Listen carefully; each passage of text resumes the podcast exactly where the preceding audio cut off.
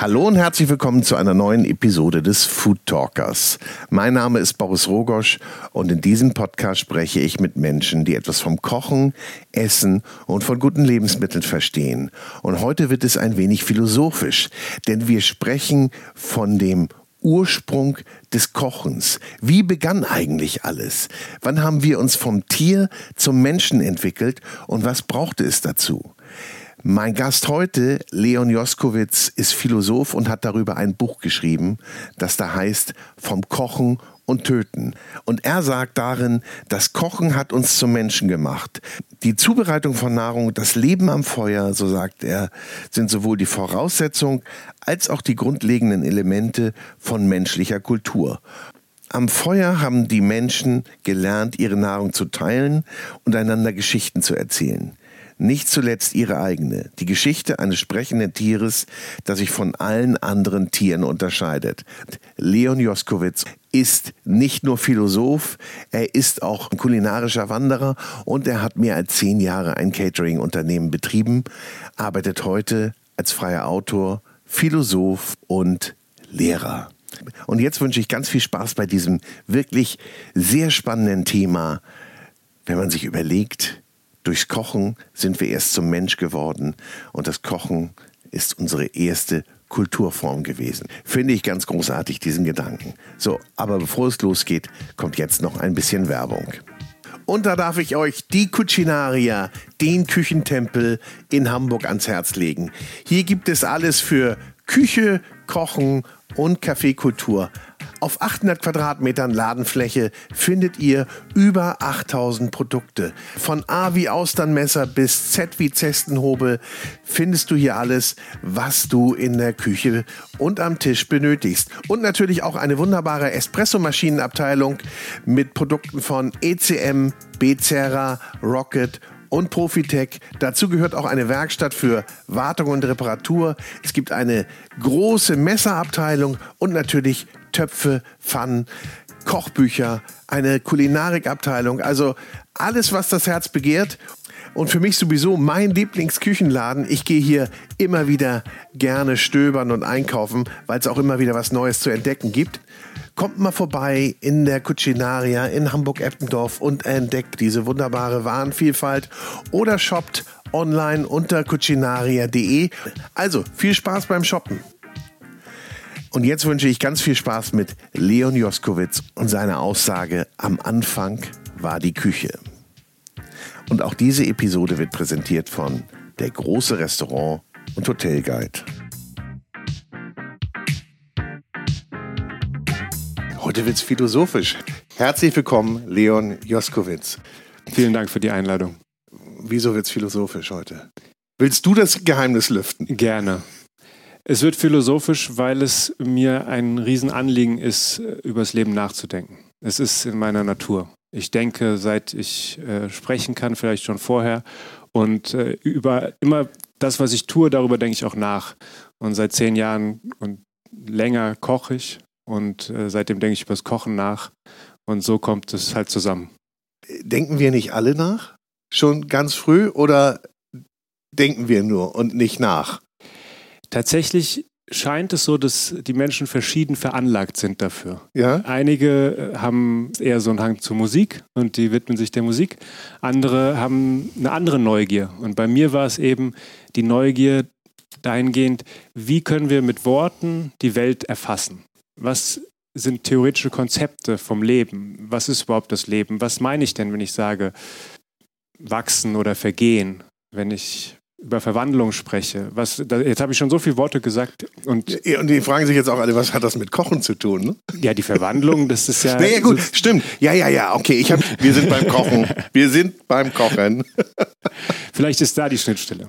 Ja. Weil in der Philosophie versucht man immer, also in der europäischen Philosophie, die Dinge zu erfassen, festzuhalten, etwas zu wissen, das dann so feststeht.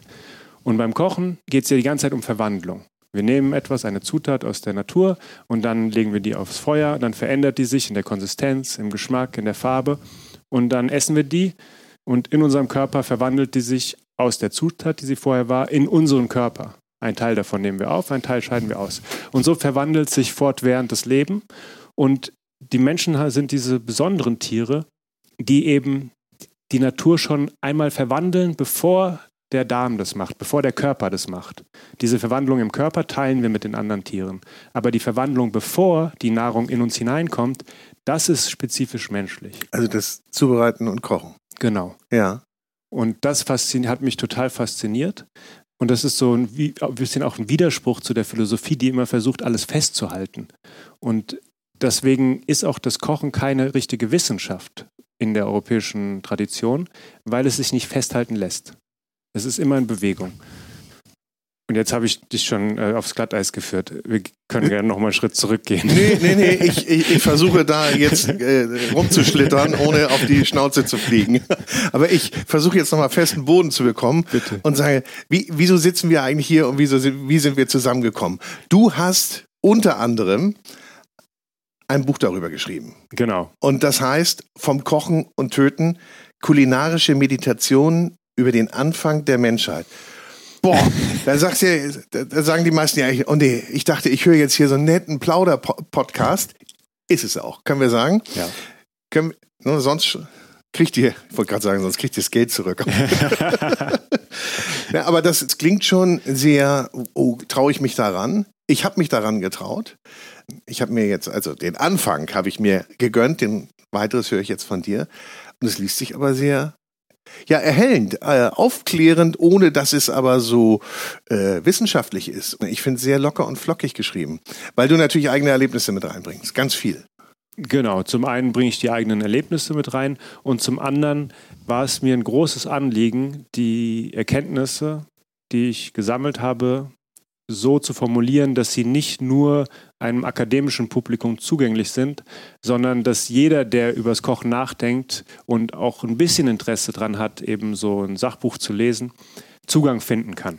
Das war mir sehr, sehr wichtig, weil ich eben denke, dass diese Einsicht, ich behaupte, dass es eine Einsicht ist, dass wir als Menschen aus der Küche stammen, wie ich auch schreibe, am Anfang war die Küche, dass der Ort ums Feuer, so wichtig ist für unsere Kultur, dass man mehr darüber wissen sollte. Dass wir auch in unserer Art, wie wir über uns selber als Menschen nachdenken, wie wir darüber nachdenken, was ist Kultur, dass wir da die Küche mehr ins Zentrum stellen sollten. Und deswegen habe ich es zugänglich formuliert. Hm. Das heißt, wir sind Mensch geworden dadurch, dass wir eine Küche hatten oder sag's mal besser bitte. Ja, mache ich. Also es gibt den unbekannten Anfang. Ja, es gibt diese darauf, das müssen wir uns einfach äh, zumuten, dass wir den Anfang nicht kennen. Irgendwann haben die Menschen die Angst vor dem Feuer abgelegt. Ja. Wir wissen nicht, wieso sie das gemacht haben. Die beste Erklärung, die ich dafür habe, ist die Neugier. Mhm. Wie wir sie bei den Kindern beobachten können. Dass wir etwas wissen wollen von den Dingen. Und vielleicht oder irgendwann nehme ich an, dass Menschen angefangen haben, sich diesem Feuer zu nähern. Vielleicht nach einem Waldbrand. Und haben dann vielleicht entdeckt, dass unter dem Waldbrand in einem Kaninchenbau ein gegartes Kaninchen schlummerte. Vielleicht. Ja. Vielleicht auch ein Nest von einem Vogel, der auf dem Boden brütet und dort war ein gegartes Ei. Ja, nachvollziehbar. Stimmt. Und dann isst man das und denkt so, oh, das ist aber lecker. Und plötzlich, das ist plötzlich genießbar. Ja. ja, und oder genau, oder ein Pilz, der vorher Magenschmerzen oder Schlimmeres verursacht hat, ist plötzlich bekömmlich. Also diese Verwandlungsprozesse, die ich anfänglich schon ansprach, ja. die werden beobachtet, wie die rund ums Feuer sozusagen sich noch potenzieren. Ja, also ich meine, die Verwandlung ist ja ständig Tag und Nacht, äh, Sommer und Winter, aber äh, rund ums Feuer potenzieren die sich. Und das ist ungefähr die ältesten Spuren, die von kulinarischen Kulturen, wie ich sage, zeugen, kann man auf 800.000 Jahre vor unserer Zeit datieren. 800.000 Jahre? Ja. Okay, aber da, da, da sagst du aber, okay, ich will nicht reingreifen, aber da gab es ja noch keine Homo sapiens, genau, oder? Genau. Und das ist auch eine der Hauptüberlegungen, die ich sozusagen vorschlage, dass wir Abstand nehmen von der Vorstellung, dass der Mensch nur Homo sapiens ist. Wir sind Tiere, die fortwährend in Veränderung, in Verwandlung begriffen sind. Ja, gerade jetzt, wie wir hier sitzen miteinander, wir, ich merke das auch. wir verändern uns. Und das habe als Philosoph habe ich mich dann gefragt, wieso ist das so wichtig für den Menschen, dass er seine Umwelt gestaltet und dass er fortwährend alles verändern will? Wieso ist das so entscheidend ja. für unsere Art? Wo kommt das her? Und dann habe ich gesagt, okay, das kommt irgendwie, hat irgendwie mit dem Kochen vielleicht zu tun. dann habe ich, weil eigentlich war die Ausgangsfrage vom Buch, seit wann kochen Menschen? Das wollte so bist du da ursprünglich rangegangen. Das war ja? eine der Fragen. So, äh, ich gucke mal bei Wikipedia, seit wann kochen Menschen? Und es gab keine Antwort irgendwie darauf. So, es gab nur so die ersten Faustkeile, die sind aber zwei Millionen Jahre alt. Zwei Millionen. Okay. Die ältesten Schneidewerkzeuge. Ja. Die ältesten Spuren von Feuer eben ungefähr eine Million Jahre und dann eben vor 800.000 Jahren in so einer Fundstätte ein Fund, wo aufgeschlagene Schädel und aufgebrochene Knochen waren. Man geht ja davon aus, dass die Frühmenschen Aasfresser waren und die Beutereste von großen äh, Jagdtieren dann die Knochen aufgeschlagen haben, wo die Löwen und so mit ihren Zähnen nicht dran kamen. Achso, und dann das Knochenmark rausgeholt haben und so, also Reste verwehrt. Ja, genau. Aasfresser, ja, genau, ja. gut. Und so äh, wieder die Neugier, ja, also mhm. wer geht denn da hin und äh, schabt da die Reste raus von so einem ähm, Gnu oder von so einer Gazelle, wo schon eine Löwin war. Unsere Vorfahren, ja, die sind da hingegangen. Und so, aber es gibt keine klare Antwort darauf. Und dann habe ich mir so überlegt, hm, wenn das so eine alte Technik ist, das Kochen, und wenn das Prinzip des Kochens Verwandlung ist, vielleicht haben wir uns auch zum Menschen verwandelt durch diese Praxis des Kochens. Das war so ein Anfang. Und da, da von dort aus äh, bin ich dann sozusagen auf die Suche gegangen. Und dann gibt es noch mehrere Schritte bis hin zu dem heutigen Bewusstsein, der heutigen Art, wie wir als Menschen, als Homo sapiens, was ja übersetzt nichts anderes heißt als der Mensch, der schmecken kann. Also sap sapere ist ja schmecken. Ach ehrlich? Ja, das ist Ach, die, die Fähigkeit, mal, ich, ähm, habe ich immer eine Lücke geschlossen. Äh, das ist gar nicht so bekannt, wie man als Philosoph meinen ja cool. sollte. Ja. Da, mein Weltbild verändert sich gerade. Aber dann heißt es doch auch, man könnte es ja auch andersrum nennen und sagen, am Anfang war das Feuer an dieser Entwicklung, aber das Feuer an sich hat es ja noch nicht bewirkt, dass ich koche, sondern es war eine Folge dessen dann, dass ich mit dem Feuer, ich musste ja erst mit dem Feuer umgehen können. Genau, ich mhm. denke, dass es sozusagen äh, parallel gelaufen ist. Mhm. Also die Frage ist, warum ähm, war die, das Feuer nützlich? Ist klar, plötzlich ist die Nacht erhellt. Ja, also man muss sich nicht mehr mit Tag und Nacht abmühen, mhm. sondern man macht halt nachts ein Feuer an und bleibt halt länger wach, tanzt ums Feuer, ist geschützt von den Feinden und es macht die Nahrung schmackhafter, es macht die Nahrung haltbarer. Es vermehrt sogar die Nahrung. Es ist noch eine andere Verwandlung. Wenn man rohes Fleisch hat, dann kann man davon mal fressen. Aber wenn man anfängt zu räuchern oder zu garen, dann kann man viel länger davon essen. Man hat viel mehr davon. Mhm. Oder auch bei Kartoffeln. Eine rohe Kartoffel, eine rohe Pflanze schwer zu verdauen, muss man lang drauf rumkauen. Wenn man sie kocht, ja. dann ähm, ist sie viel nahrhafter. Darf ich mal reingrätschen? Da, glaubst du denn, dass man davor oder weiß man das, dass davor schon aber Lebensmittel, Pflanzen haltbar oder Fleisch haltbar gemacht wurden? Also beispielsweise durch äh, Trocknen, Trockenfleisch in der Sonne dören oder äh, äh, ja, was konnte man sonst noch machen? Fermentieren. Fermentieren. Ich glaube, dass in dieser Frühgeschichte es Sinn macht, weg von so einem ursprünglichen Denken zu gehen und ja. nicht zu sagen, was war zuerst, sondern sich vorzustellen, dass wir von einem so langen Zeitraum reden und so vielen Orten gleichzeitig auf dem Planeten, ja, gut, dass stimmt. überall verschiedene kulturelle Entwicklungen stattgefunden haben. Mhm. Ähnlich wie mit den Hochkulturen der letzten Jahrtausende. Wir kennen die Ägypter und die Inka, aber es gab bestimmt noch einige andere Hochkulturen, die komplett in Vergessenheit geraten sind. Und das sind ja nur die letzten Jahrtausende und wir reden hier über Hunderttausende von Jahren, wo überall Menschen oder menschenähnliche Lebewesen waren, die irgendwie damit experimentiert haben oder beobachtet haben, wie sich etwas dann, wenn sie es vergraben haben, um es vielleicht zu verstecken, dann äh, fermentiert wurde und so weiter. Ja, ja, ja. Aber das heißt, äh, wir können annehmen, dass seit 800.000 Jahren gekocht wird? Ja, ich weiß, man kann das nicht so präzise machen. Er guckt mich ja an und sagt, nee, der, jetzt, jetzt will er so genau wissen. es Leon, gibt diese. Bitte. Äh, okay. Klär mich auf. Okay, es gibt ähm, Archäologen, die graben in der Erde rum und die finden Sachen und die deuten die. Ja. Und es gibt ein Forscherteam in im heutigen Israel, die haben im, beim Jordantal eine Fundstelle gefunden, Gesher Benot Yaakov, unter Dr. Nama Gorin Inba. Das war die Leiterin von dieser archäologischen ja. Grabung. Und die haben dort jahrelang ausgegraben. Und die haben eine Stelle gefunden, wo über mehrere Schichten Feuerstellen, also verbrannte Reste von 55 verschiedenen Pflanzenarten, aufgebrochene Knochen und Schädel und Feuersteine, als auch Schneidewerkzeuge, Faustkeile gefunden wurden. Aber, das ist das Schöne daran, kein Überrest von einer menschlichen Art. Es gibt dort keine Knochen von Neandertaler oder Homo erectus oder Homo heidelbergiensis oder wie die alle heißen. Es gibt nur diese Reste, die davon zeugen, dass dort mal Lebewesen waren, die sowas gemacht haben, was so aussieht, wenn wir jetzt irgendwie ein paar Monate auf dem Land leben würden und kochen würden und dann weggehen würden und dann würde die Erde drüber wehen und andere würden kommen später und gucken, dann würde es ungefähr so aussehen. Aber man hätte so gerne noch ein paar Gräber in der Nähe gefunden, ne? wahrscheinlich. Dann hätte man gesagt, okay, alles klar. So Gen ist es noch ein bisschen offen. Genau, da sprichst du was ganz Entscheidendes an. In dem Moment, wo wir unsere Toten bestatten, ja, und wo auch so Kulte ins Spiel kommen, dann wird klassischerweise eigentlich erst von Kultur und von Homo sapiens gesprochen. Die Höhlenmalereien machen das noch dichter, aber sozusagen das ist so der Anfang von der klassischen europäischen Lesart von dem, was ist überhaupt Kultur? Wann hat der Mensch begonnen? Wenn er anfängt, seine Toten zu beerdigen und einen Ritus oder einen Kult entwickelt. Mhm. Und meine These ist halt zu sagen, naja, kann man schon so denken, aber wie hat sich denn der Kult entwickelt? Ja. Und dann habe ich gesagt, naja, wahrscheinlich, wenn man sich anguckt, was sind die ersten Kulte, sind Opfer, also es ist Tötung und Zubereitung dann auch, Essen.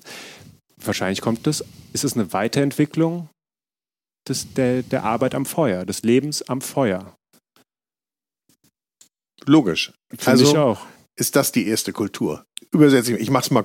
Das ist die, diese, die Kochen ist dann die erste, eigentlich die erste Kulturform. Das ist der, das, was uns in, als kulturelle Wesen überhaupt erst möglich gemacht okay. hat. Ja. ja. Und alles, und das ist, und daraus folgt dann meine These zu sagen, wenn das so ist, wenn es wirklich so ist, dass diese Annäherung ans Feuer und diese Annäherung an diese Prozesse der Verwandlung, wenn die dazu geführt haben, dass ein Raum entstanden ist, in dem dann sowas wie Trauer- und Beerdigungsriten und Opferriten möglich wurde, vielleicht hat ja dieser Raum ums Feuer auch unser Bewusstsein geprägt. Nicht nur sozusagen unsere Praxis, sondern auch wie wir die Welt sehen das war so eine Annahme. Naja, äh, Begegnungsort, nicht? Genau. Kommunikationsort. Genau. Ich stelle mir vor, ich habe mir sonst meinen Kanickel irgendwie gerissen mhm. ja. und alleine verspeist. Und wenn jemand anders hinzukam, außer meiner Familie vielleicht, habe ich die weggescheucht, weil meins. Mhm. Und plötzlich fängt das Teilen an. Mhm. Ja. Und das Aus, den Austausch, also auch der Handel und das, die Kommunikation mit anderen Gruppen, mit, mit denen man sich am Feuer trifft und vielleicht äh, Rezepte austauscht oder so. ja, oder sich. ich, ich stelle mir nur gerade dieses Bild vor. okay, Rezepte. Ja. Techniken, sagen wir. Technik, ja. ja.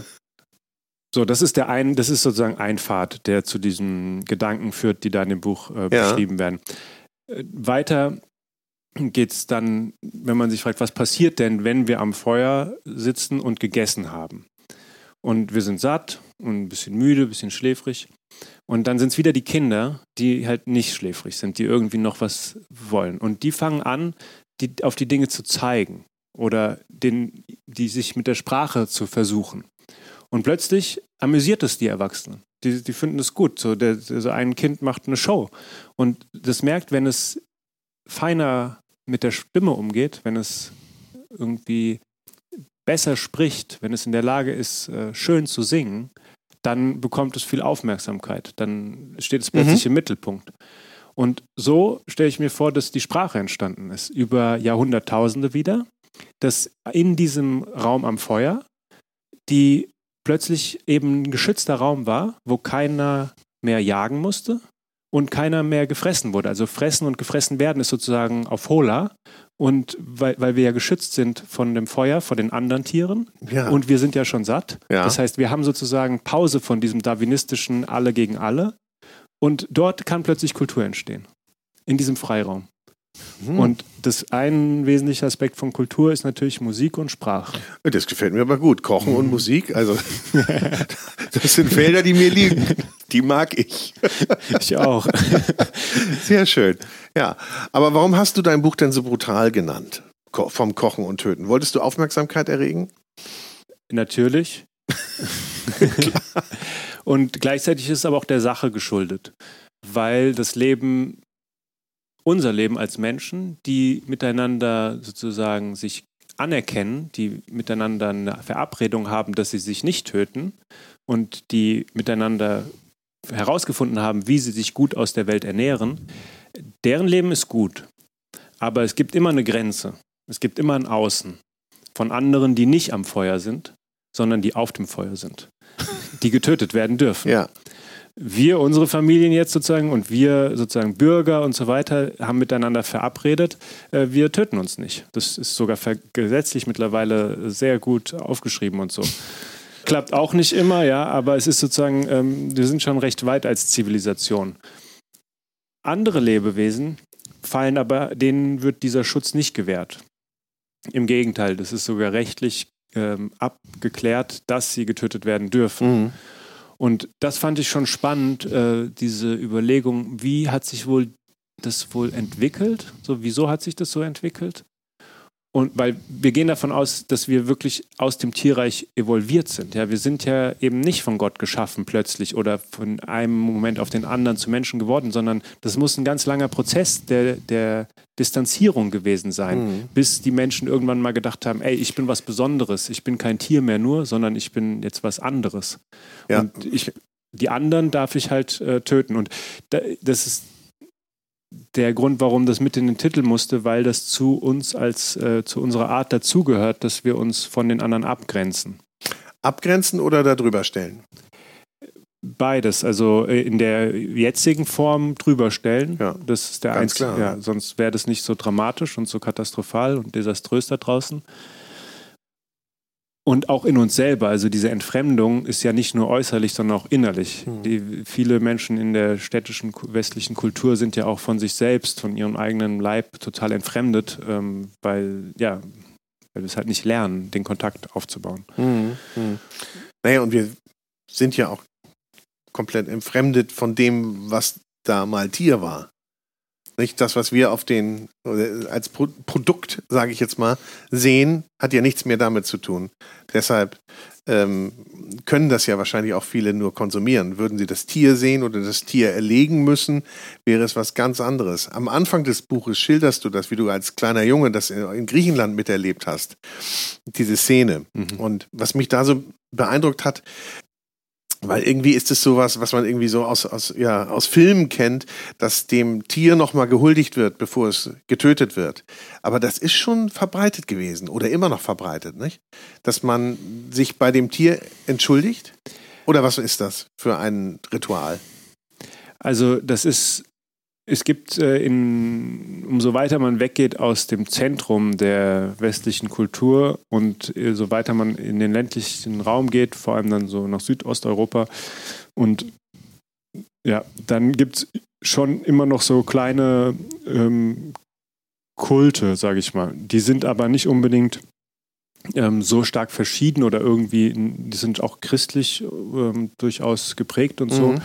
Ähm, aber das sind dann halt so lokale Traditionen einfach, dass zum Beispiel am Osterfest halt ein äh, Lamm getötet wird und dann ist es halt ein Brauch, dass man für dieses Lamm betet oder dass man sich dem, dass man das auf eine bestimmte andächtige Art und Weise tötet und dem sozusagen mhm. sich dessen gewahr wird.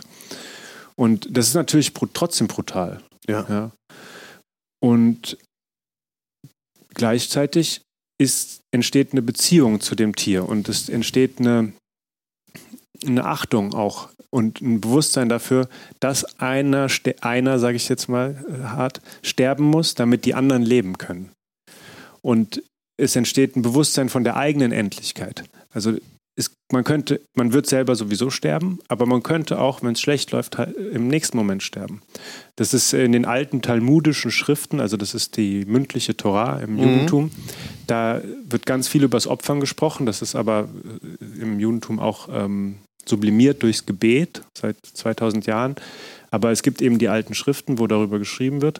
Und da ist es ganz zentral, dass der Schochet, der Mann, der die, das Tier tötet, das Tier den, die Hand auf den Kopf stemmt und eine Art Beziehung oder eine Verbindung herstellt, ja. um sozusagen diese, ja, das so signalisiert und, und bewusst wird so, okay, ich töte jetzt dieses Tier. Und ich mache das nicht im Verdeckten, im Verborgenen, ja. sondern ich mache das rituell. Das ist geregelt. Das ist nach Gesetz. Das ist nicht einfach so äh, wild wie in der Natur. Die Tiere reißen einander oder rennen einander hinterher, sondern das ist ein Tier, das habe ich aufgezogen oder es hat jemand aufgezogen und jetzt wird es getötet. Und alle sind im Bilde darüber, alle sind klar darüber. Und ich glaube, dass ein Problem unserer Kultur hier darin besteht, dass dieses Töten, dass diese Gewalt, die in der Natur zu Hause ist, dass die so wie so weggeblendet werden soll. Und ähm, deswegen ist das auch der Sache geschuldet, dass der Töten im Titel also soll, steht. Genau, also es soll dann schon ein bisschen aufwecken. Ja. Nehme ich mal provozieren weg, aber ein bisschen aufwecken. Nun bist du ja selber, äh, du, ausgebildeter Koch bist du nicht, aber du warst praktizierender Koch. Genau, ich hatte neun Jahre eine Catering-Firma. Eine Catering-Firma. Und warst aber auch ähm, sehr viel unterwegs in Sachen Kulinarik. Ja. Überall. Ja. Und du wolltest alles wissen. Nicht? Also du willst, wenn du dir was ausgeguckt hast, dann willst du es auch wirklich wissen, oder? Ja. Dann willst du jede Facette beleuchten. Ja. Erzähl mal, wie so dein Weg war. Gerne. Also ich habe eben Philosophie studiert und habe dann am Ende des Philosophiestudiums ähm, den ganzen Leuten recht geben müssen, die immer gefragt haben, was willst du denn damit machen? es gab wirklich nichts Konkretes mit der Philosophie zu machen. Und dann habe ich angefangen zu kochen. Dann habe ich gesagt, okay, ich muss also was. Das naheliegendste eigentlich, ne? Du hast wahrscheinlich irgendwo gejobbt dann, oder? Genau. Einfach mal so. Ich habe in der Kuchenmanufaktur angefangen in Kuchen? Berlin. Ja. Ah. Da war so ein Bäcker und äh, der hat äh, Ungelernte gesucht oder man durfte, man stand so Kuchenbäcker gesucht, äh, keine Erfahrung notwendig. Normalerweise sagt man ja Patissier, ne? die, die höchste Kunst eigentlich, der Kuchenbäcker. Da ich, genau, da habe ich angefangen und dann ging es so Stück für Stück weiter über den Käsehandel und in einigen Küchen in Berlin damals noch. Und Wo hab, warst du da? Gibt's, Ach, in, äh, das eine Restaurant hieß Nest, das ist am äh, Görli, Görlitzer Park, ja. Das ist schon echt zehn Jahre her oder so. Und ähm, auch eigentlich eine ganz äh, schöne Geschichte, die erzähle ich kurz, weil die auch irgendwie vielleicht Mut machen kann.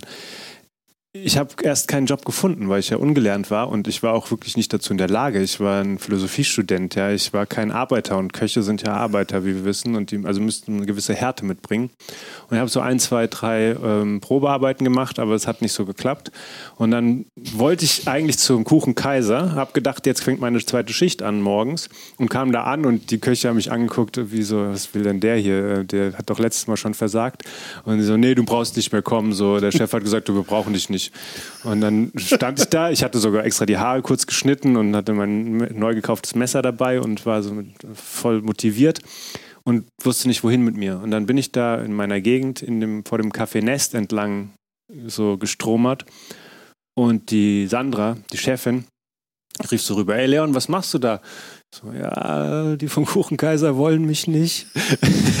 und die so, ja, okay, äh, hast du jetzt Zeit? Ich so, ja, ja, komm, mir ist ein Koch ausgefallen.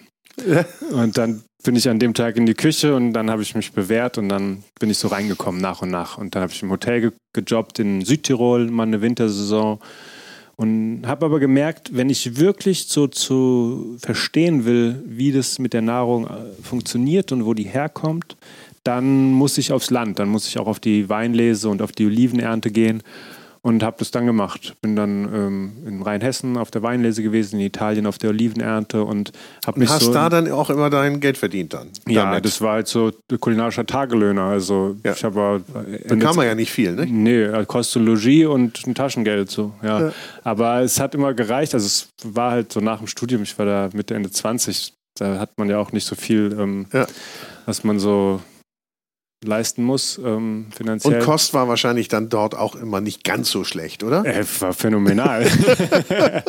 und es schmeckt ja auch besonders gut, wenn man den ganzen Tag draußen ist Ja. und auf der Lese und dann abends äh, trinkt oder auf der Olivenernte und dann dieses, ähm, köstliche Brot ist. Das ist übrigens das einzige Rezept in dem Buch. Das beschreibe ich kurz. Ja, das ist nämlich Ja. ein wunderbares Rezept, eins meiner allerliebsten ganz kurzen Rezepte. Italienisches Weißbrot, Focaccia oder so ein Maisbrot, wie man es manchmal bekommt. Rösten, schön, dass es goldbraun geröstet ist.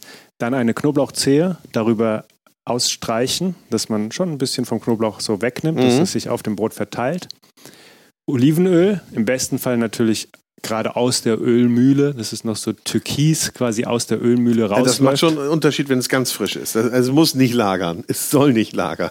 Olivenöl, ähm, das beste Olivenöl, das ich je gegessen habe, war auf dieser Lese. Das, das haben wir tagsüber die Oliven vom Baum gestreift mit so Kämmen und dann in die Ölmühle gebracht und dort ganz schonend eben ausgepresst und dann läuft es da raus. Ich, sowas habe ich vorher noch nie gesehen. Das war Mhm. so schön. Mhm. Und dieses Olivenöl auf dieses ähm, am besten Fall natürlich am Kamin geröstete Brot träufeln oder großzügig äh, träufeln und Salz. Salz. Ja. Ja. Und dann hat man dieses knusprige Brot und diese weiche Krume und dieses saftige, erdige Öl und dann das Feuerwerk, dieses aromatische Feuerwerk vom Knoblauch und vom Salz. Ähm, Das ist einfach Aber du herrlich. nimmst schon fertiges Brot, oder? Kann ich, Das- auch, kann ich auch backen? Natürlich, kann ich auch natürlich. Kannst du selber backen, Und, ja. und Rosmarin auch noch, weil das macht man ja auch gern nochmal beim so einem Focaccia, dass man nochmal ein bisschen Rosmarin drauf gibt. Genau, also das ist sozusagen die, das Einfachste. Mhm. Und dann, äh, klar, wenn man äh, noch ein paar Tomaten hat oder ein bisschen Kräuter, dann kann man die noch klein Aber du meinst, man ist schon damit sehr, sehr zufrieden. Nicht? Einfach nur dieses Öl, man braucht nicht mehr. Ja. Und wo war das? Wo hast du die Oliven? Das war da im Lazio, im Hinterland von Rom. ah ja. Ja. Also, und dann bist du einfach nach, da, nach Rom und hast gesagt so, ähm, Ja, man, wenn dann kommt man halt so in Kontakt mit Leuten, die auf dem Land sind und einer kennt den und äh, dann trifft man irgendwie jemand oder ein alter Freund sagt, ach Leon, du bist doch gerade unterwegs. Hier eine alte Freundin von mir ist jetzt mit dem und dem. Solche Freunde möchte ich auch mal haben.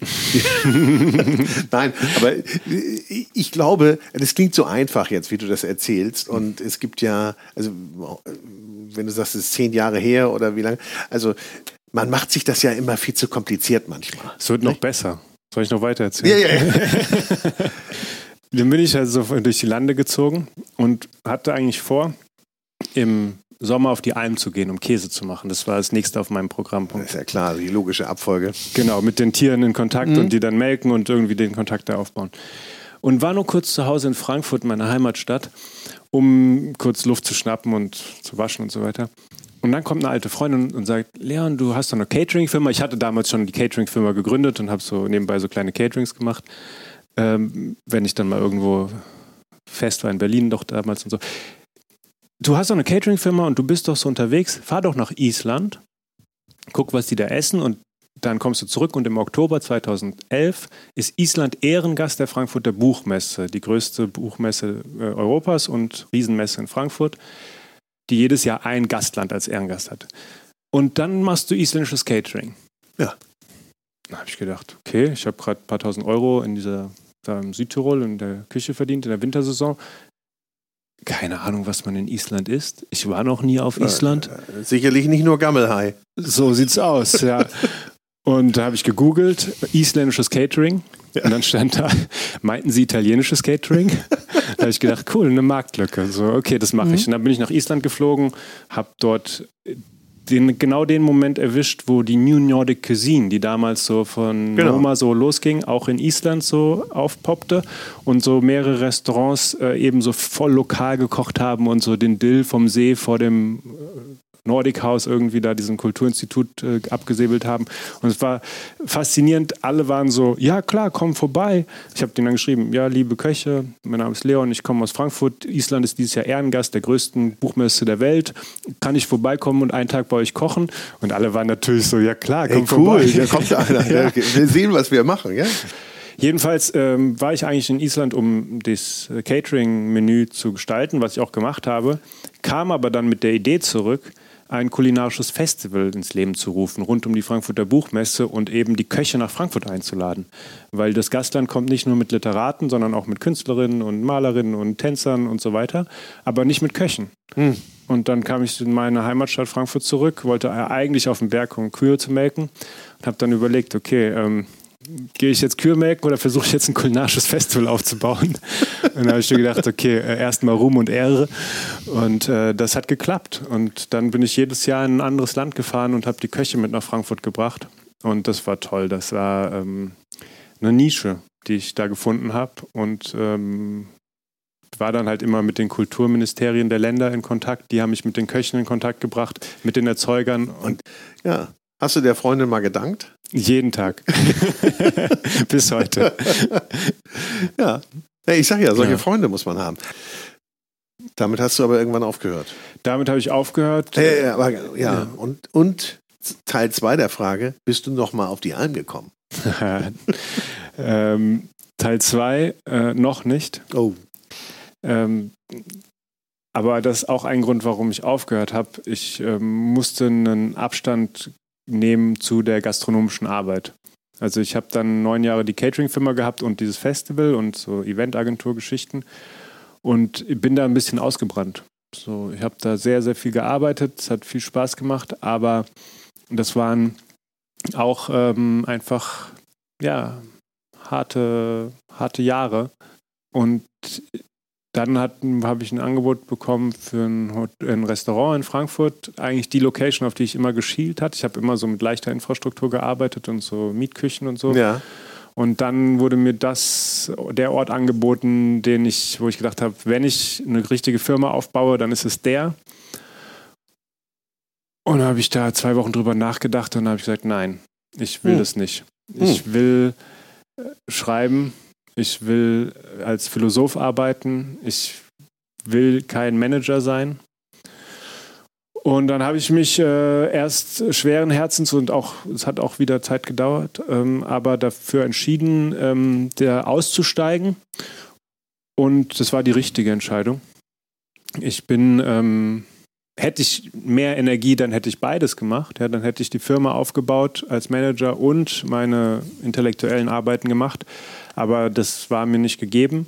Ich musste mich entscheiden und jetzt arbeite ich zwei Tage die Woche als Lehrer, unterrichte da Ethik, Geschichte und Kochen auch.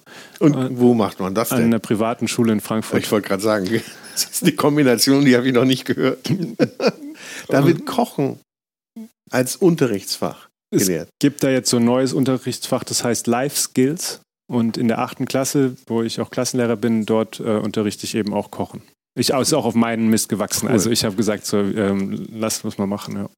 Habt ihr denn auch, da macht ihr aber auch richtig Warenkunde und äh, auch Ernährungskunde? Alles. Und ja. habt ihr auch einen Schulgarten?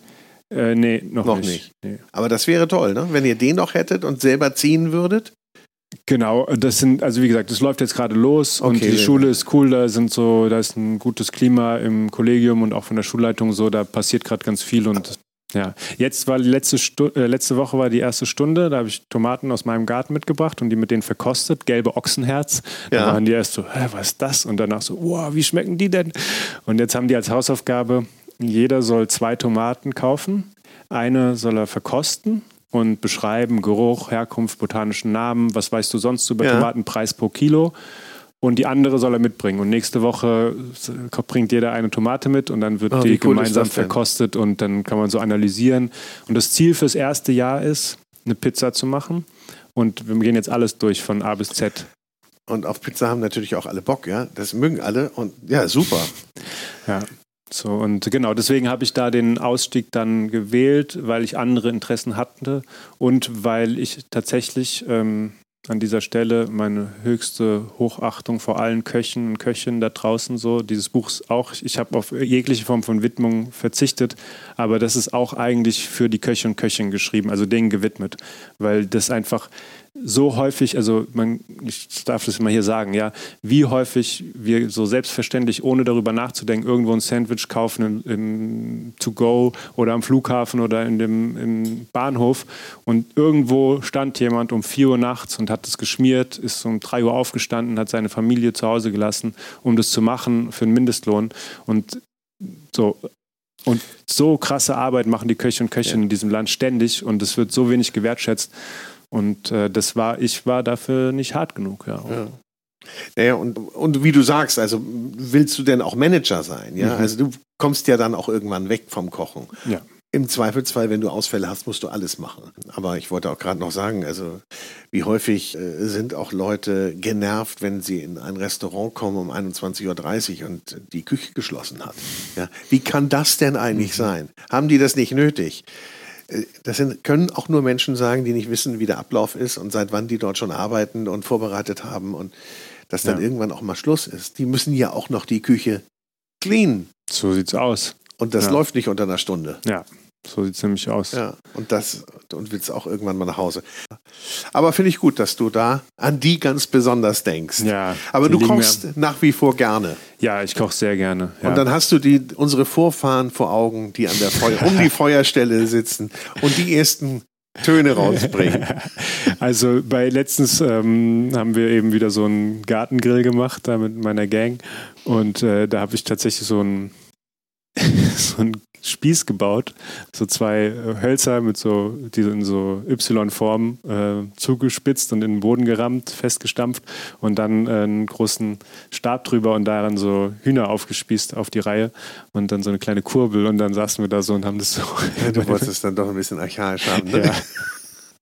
Und die eine, eine Freundin sagte, es sieht ja aus wie ein Bilderbuch hier. Wenn wir uns das aber mal überlegen, 800.000 äh, Jahre mhm. habe ich ja jetzt, habe ich ja jetzt ne, mhm. abgespeichert. Sesshaft wurden die Menschen dann aber erst vor 10.000, 12.000 Jahren und, und, haben mit Landwirtschaft an, angefangen? So sagt man ja, davon können wir ausgehen. Und in der Zwischenzeit haben sie munter gekocht. Gab es denn da, weiß man das, gab es denn da auch sowas wie so eine Vorratswirtschaft?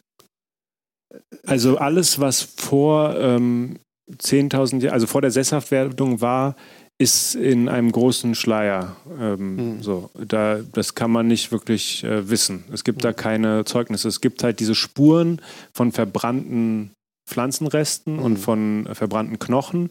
Ähm, in so Ablagerungen eben über, eine, über, wo man davon ausgeht, dass dort halt lange Jahre, auch in dieser Fundstelle geht man davon aus, dass da Tausende oder sogar Zehntausende Jahre immer wieder Lebewesen an dem gleichen Ort waren, in diesem Flusstal. Dass okay. dies, an diesem Jordanfluss quasi, dass da irgendwie so ein fruchtbarer Bereich war, wo halt wirklich über Tausende von Jahren immer wieder Gruppen kamen, dann ist es wieder verschütt gegangen und dann kamen wieder andere Gruppen. Also die haben sicherlich irgendeine Form von Vorratshaltung oder von Räuchern oder sowas ähm, schon irgendwann angefangen zu entwickeln. Aber äh, kulinarisch gesehen leben wir einfach in der absolut besten Zeit aller Zeiten. Also das, Jetzt. ja was jetzt möglich ist an Küchentechnik, das ist vor 200 Jahren hat es angefangen, sich zu entwickeln. Mhm. Also bis vor äh, 200 Jahren der Escoffier und so diese französischen äh, Großmeister. Ähm, davor haben 0,001 Prozent der Menschen, die Könige, haben äh, einigermaßen gut gegessen. Der Rest hat irgendwie Hirse und äh, Mais äh, gegessen. Und äh, das ist wirklich ähm, kulinarisch die beste Zeit. Ich glaube auch, wenn man äh, das so mal betrachtet und äh, Bücher liest von damals über kulinarische Entwicklungen, also auch aus dem Mittelalter, dann stellt man ja fest, dass in der Regel nur über die Adligen und über die Königshäuser berichtet wird. Und das klingt, sich, klingt alles üppig, aber was das Volk eben ja. äh, konsumiert hat, das weiß man ja wenig. Das wurde nicht so sehr überliefert, in der Tat. Du sagst, wir haben jetzt die beste Zeit, einmal was das Angebot angeht und auch die beste Zeit, was die Zubereitungsform angeht. Möglichkeiten, die nutzen wir ja nicht.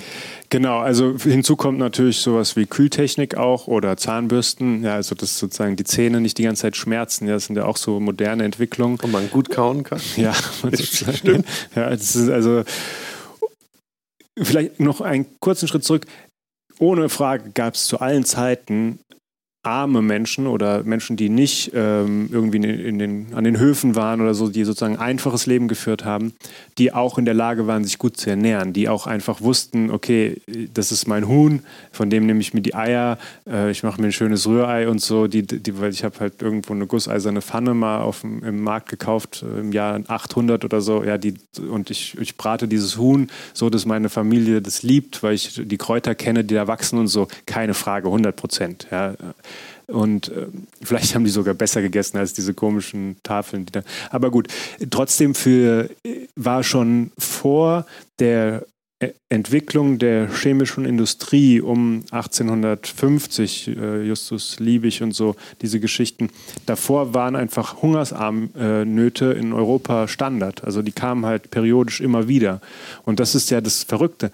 In, am Anfang war diese ganze intensive Landwirtschaft, also was wir heute sozusagen, wo wir sehen, die ganzen Böden sterben, die Insekten sterben ja. und so, das war am Anfang ein krasser Fortschritt, weil es eben Ernährungssicherheit geschaffen hat.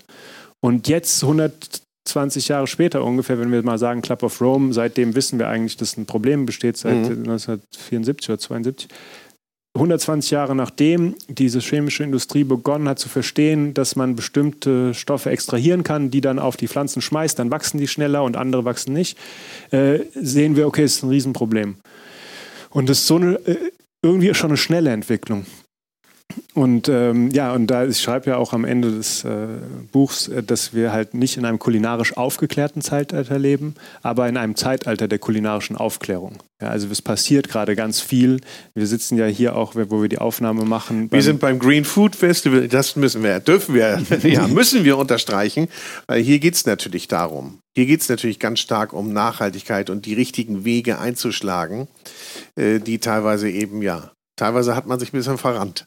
Genau. Und es ist an uns, damit umzugehen und ähm, es sind viele kleine äh, Baby-Steps, die gleichzeitig passieren. Und diese Vernetzungstreffen sind gut, um da weiterzukommen. Und gleichzeitig äh, ist es notwendig, an der großen politischen Stellschraube zu drehen und äh, da halt ähm, neue Weichen zu stellen. Und aus meiner Sicht hat zum Beispiel auch Töten aus reiner Profitlogik im Grunde als äh, nicht ethisch korrekt zu verbieten, aus meiner Sicht. Ja, bin ich dabei. Also, Unterschreibe ich.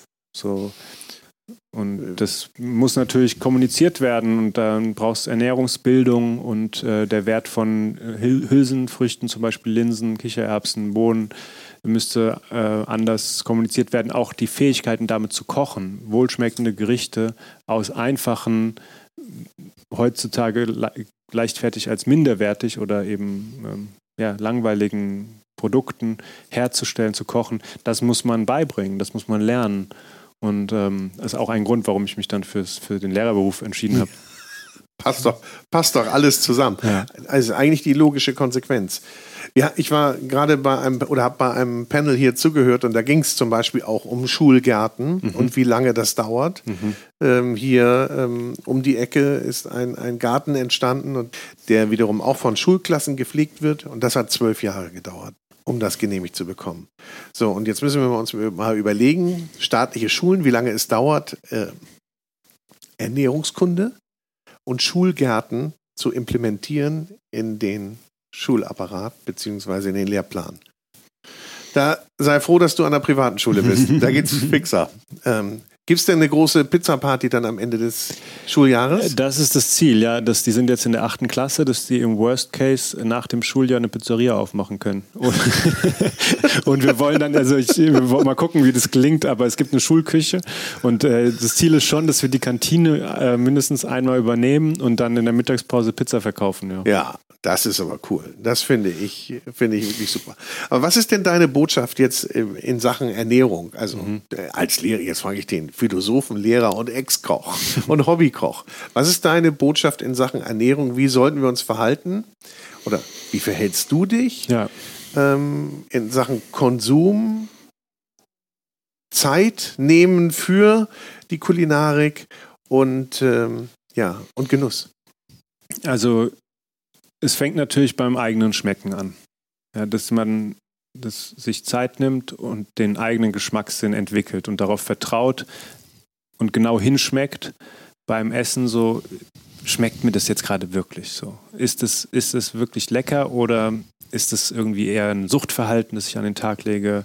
Bin ich gierig beim Essen oder genieße ich wirklich? Das ist ein Aspekt. Den kann man sozusagen ständig üben. Und dann von ein bisschen weiter außen sozusagen halte ich sehr stark mit der chinesischen Ernährungslehre, die sagen 50% Getreide, 30% Gemüse, 20 äh 10% Nüsse und Öle und 5 bis 10 so 5 10% Obst und dann noch ein bisschen 5% 10% tierische Produkte. Das ist sozusagen das, die Range, äh, wie sich die Sachen verteilen. Und äh, das macht für mich total viel, ergibt für mich total viel Sinn. Und dann natürlich, jetzt wird es Herbst, also kochen wir Suppen. Wir trinken weniger, weil es nicht mehr so heiß ist und der Körper sozusagen vergisst, selbstständig zu trinken. Er braucht aber die Flüssigkeit, also kochen wir Suppen. Und so, da gibt es mhm. halt dann viele verschiedene, für jedes, jede Jahreszeit so auch äh, verschiedene ähm, Ausrichtungen der Speisen. Und ähm, im, was ich auch ganz gerne mag, ist im Februar anzufangen, die Speisekammer leer zu kochen. Vielleicht sogar schon ähm, Ende Januar. Und dann sage ich, bis die in Frankfurt die grüne Soße so im März, Ende März äh, zum ersten Mal kommt, die frischen Kräuter quasi. Ja. Grüne Neune heißen die auch bei manchen, in manchen Regionen. Äh, bis dahin koche ich meine Speisekammer leer. Die Linsen, äh, die Nudeln, die Buchweizen, die Kichererbsen und so, alles, was als Trockennahrung in der Kammer liegt, mache ich leer und dann fange ich neu an. Und dann sammle ich wieder sozusagen Vorrat übers Jahr hinweg. Ja. Dann habe ich kein Problem mit, äh, muss ich nichts wegschmeißen, was mir schlecht wird. Dann habe ich keine Lebensmittelmotten in den Sachen und so weiter. Und es ist ja, auch gutes, so ein Reinigungsprozess. Gutes Prinzip, ja. Und Reinigungsprozess, also das mal leer zu machen, das stimmt. Das, das finde ich gut. Und es ist total kreativ. Man wird total kreativ, weil plötzlich hat man dann noch so äh, 400 Gramm Buchweizen und 100 Gramm Linsen und denkt so, okay, wie kombiniere ich das jetzt? Ja, ich liebe das total. Also wirklich äh, Unmögliches zusammenzubringen. Und ansonsten vielleicht noch, ein, dann höre ich auch auf. nee, erzähl. Ein, äh, ein kleines Rezept. Äh, Gerade jetzt, wo auch die Winterzeit kommt, äh, Porridge. Ja. Irgendeine Form von gequetschtem Korn, also Haferflocke oder Dinkel oder Sechskorn, also verschiedene Flocken, die man ja auch in der Packung kaufen kann. In einen Topf Wasser, bisschen Salz, Flocke Butter, Löffel Honig, und gerne einen Apfel oder irgendwas dergleichen. Bisschen Ingwer, bisschen Zimt. Einmal aufkochen, je nachdem, wie weich man die Konsistenz von dem Brei haben will. Und ähm, das wärmt für den ganzen Tag. Und das ist total ergiebig. Und mit dem Zimt und mit dem Ingwer hat man noch so ein bisschen Würze. Und mit dem Honig die Süße, die Butter macht so ein bisschen auch, dass es mehr, besser schmeckt, genauso das Salz. Es mhm. gibt so ein bisschen noch. Das hält richtig lange vor und ist sehr lecker. Ja. So, und, und das kann man ja auch immer noch mal variieren ein bisschen. Genau, das ist nur so ein Grundrezept. Das kann man, da kann man ja. komplett variieren und wenn man es zu Hause ist, kann man auch gut im Schraubglas mitnehmen. Aber wenn man es zu Hause ist, kann man natürlich oben noch Nüsse und ein bisschen frische Früchte oder Crunch drüber streuen und so. Oder ein bisschen Ahornsirup, keine Ahnung. Mhm. Herrlich. Machst du denn ein, wächst du ein oder fermentierst du, trocknest du? Und ich äh, koche Früchte ein. Früchte. Ja, fermentieren und die anderen Sachen, das, ähm, da habe ich bisher noch keinen Zugang zu gefunden und hat mich, das scheint mir immer so kompliziert von außen. Ähm, aber irgendwie ist es nicht so mein Ding. Kumpels von mir machen das, aber ich habe da irgendwie bisher nicht, das nicht gemacht. Gibt es so ein, ein, ein Lieblingsgericht von dir, wo du sagst, dafür Lass ich alles stehen und liegen? Nee, es gibt äh, zu ganz viele, die ich sehr, sehr gerne mag. Was ich wirklich mag, ist eine richtig gute Pommes. Richtig gute Pommes. Ja. Also, zweimal frittiert. Ja, und, und äh, ne? eine gute Kartoffel, zweimal mhm. frittiert, eine selbstgemachte Mayonnaise dazu. Ja. Habe ich auch noch nicht gehört. Nee. Gute Pommes. Aber das stimmt, wenn die richtig gut sind. Und gibt es irgendwas, was du gar nicht isst, wo du sagst, bleib mir weg? Da muss er nachdenken. Mm, ähm, ich habe einmal was abgelehnt, was ich ein bisschen bereue. da war ich ähm, in Neuseeland, ganz unten im Süden, in Bluff. Da kommen die Bluff-Austern her. Und war dort auf dem ähm, Schiff, Austernfischerschiff. Das ist der einzige Ort in Neuseeland, wo ich meinen Ausweis zeigen musste, als ich morgens um vier auf den Hafen gefahren bin, weil ich dort verabredet war mit diesen Austernfischern. Und bin mit denen dann da rausgefahren. Verrückte Leute, ja, so wirklich am Ende der Welt, so Seemänner mhm. mit so stahlblauen Augen. Der wusste von Deutschland zwei Sachen. Der kannte Heidi Klum und wusste, dass wir den Atomausstieg haben. Nein, ja. Heidi Klum und Atomausstieg, das ist ja auch eine geile Kombi. und dieser Mann, phänomenaler Typ, der stand dann da, die haben dann immer mit so großen Netzen äh, den Boden abgefischt und dann diese ganzen Austern und äh, den Rest aufs Schiff gehoben das Netz aufgemacht und dann ist es auf so einen Tisch gefallen und dann sind die so dem Tisch entlang, haben wir die Bretter weggeschlagen und haben sortiert. Ähm, Auster und was sonst noch da ist, was zurück ins Meer kam. Und dann hat er einen Seeigel gehabt. Und es war 5 Uhr morgens, halb sechs, die Sonne ging gerade auf und ich hatte oh. nichts gegessen. Ich hatte eine Banane gegessen, um so meinen. Ja. Und dann guckt er mich an, so: Leon, you want this? Und ich war so, was ist? Ja, Seagull. Oh, ich weiß gar nicht, ob es so heißt. Also, ja. Und ich so, mm, nee, ich glaube nicht. Und der, dann hat er das so aufgeschlagen und so geschlürft. Oh, I love it. Ja, das ist ja dieses so, so, auch so fast dottergelb, nicht? Dieser Inhalt. Ja, also morgens. Ich habe es abgelehnt, aber ich, ich ärgere mich ein bisschen, weil ich werde es nie wieder ähm, so frisch und. Nee, also ich habe es ich hab's mal gegessen äh, abends, aber auch da war es nicht meins. Also es hat nicht so viel mit der Tageszeit. Äh, bei mir hätte es nicht so viel mit der Tageszeit zu tun. Ja, aber ja. sonst Devise erstmal alles probieren. Ja. Und danach dann ja. sagen. Und hast du jetzt wegen Island, also diesen Gammelhai hast du auch? Äh, genau, Hackal ist der sozusagen ha der isländische genau. Name. Ähm, den habe ich gegessen, den, da trinkt man dann immer einen Schnaps dahinter. Das ist eine ganz schöne Kombination, dann ist er auch erträglich. Ja. Und ähm, den haben dann auch die Köche mitgebracht, vakuumiert. Ähm, oh, das ist aber so übel, ne? Und das, äh, das war auch ähm, das wild, ja. Das, das ist auch nichts, was man so serviert oder sowas, sondern das, äh, also was man sozusagen so auspackt, sondern man hat es in einer Kiste, dann macht man einen Zahnstocher rein und dann isst man das. Du hast ja auch nur so, wenn du die serviert bekommst, so sechs Stück, acht ja. pro Nase, wenn überhaupt, Würfelchen. Ja. Viel mehr ist es ja nicht. Ja, so, also ich, ich habe das immer so eher als so ein, so ein, so ein Festsnack, wie so ein traditionelles Ding ähm, da verstanden. Das, das, mhm. das ist nichts, was die so einfach so nee. aus Lust, also. Du kriegst es natürlich in Reykjavik im Restaurant, kann man, in einigen Restaurants kann man das so bestellen. Zum Bier und zum Aquavit. Mhm. Aquavit ist das, ne? Was die, oder Schnaps. Übler ist, glaube ich, nur noch der Sürströmming. Kennst du den? Mhm. Ah, siehst du? Schweden, mhm. Sürströmming, Hering, fermentiert in der Dose. Ich weiß nicht, was da noch zugegeben mhm. wird. Der wird in die Dose gepackt und fermentiert. Ist hochexplosiv. Mhm. Wenn du die Dose aufmachst, man sagt, man soll das eigentlich unter Wasser machen, dann spritzt es dir entgegen. Okay. Und wir haben das mal gefilmt, Handy sehr nah rangehalten. Das Handy war so kontaminiert, stank für Wochen. Wow. Ja. Und den kriegst du auch nur runter, Klammer auf die Nase, bisschen von dem Hering, dem Gammelhering und dazu trinkt der äh, Schwede dann gerne auch einen Snaps oder einen Aquavit oder einen Wodka. Naja, ähm, jetzt kommen wir da, jetzt sind wir so weit nördlich gelandet. Nee, wir waren ja in Neuseeland eben. Aber ja. wir sagen, alles probieren und es gibt natürlich auch noch vieles, was wir uns vorstellen können, was schon vor vielen tausend Jahren genauso zubereitet wurde. Ja, Wein zum Beispiel.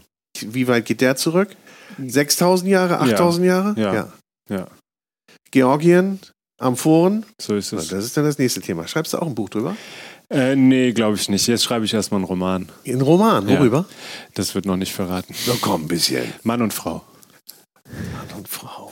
Ich gehe alle Themen ganz langsam im Laufe meines Lebens durch. Alles wichtig. Also, wenn ihr dann irgendwie einen shocking Titel seht, dann ist es von Leon. Leon, wir, wir, ja, wir müssen weiter, ne? Wir müssen ja. hier ein bisschen Green Food Festival noch machen. Und du darfst gleich noch lesen. Ja. Ja, ich werde dabei sein. Cool.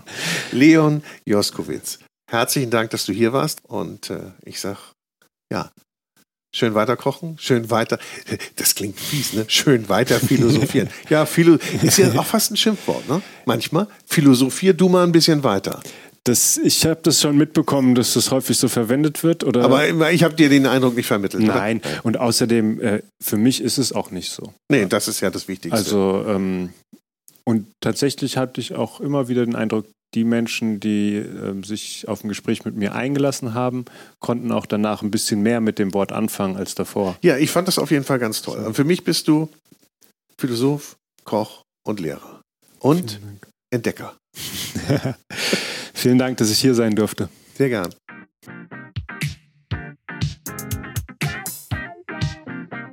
Und ich sage herzlichen Dank fürs Zuhören. Schön, dass du bei dieser Episode dabei warst. Ich freue mich natürlich, wenn du den Podcast bewertest, likest, abonnierst und uns dein Feedback schickst.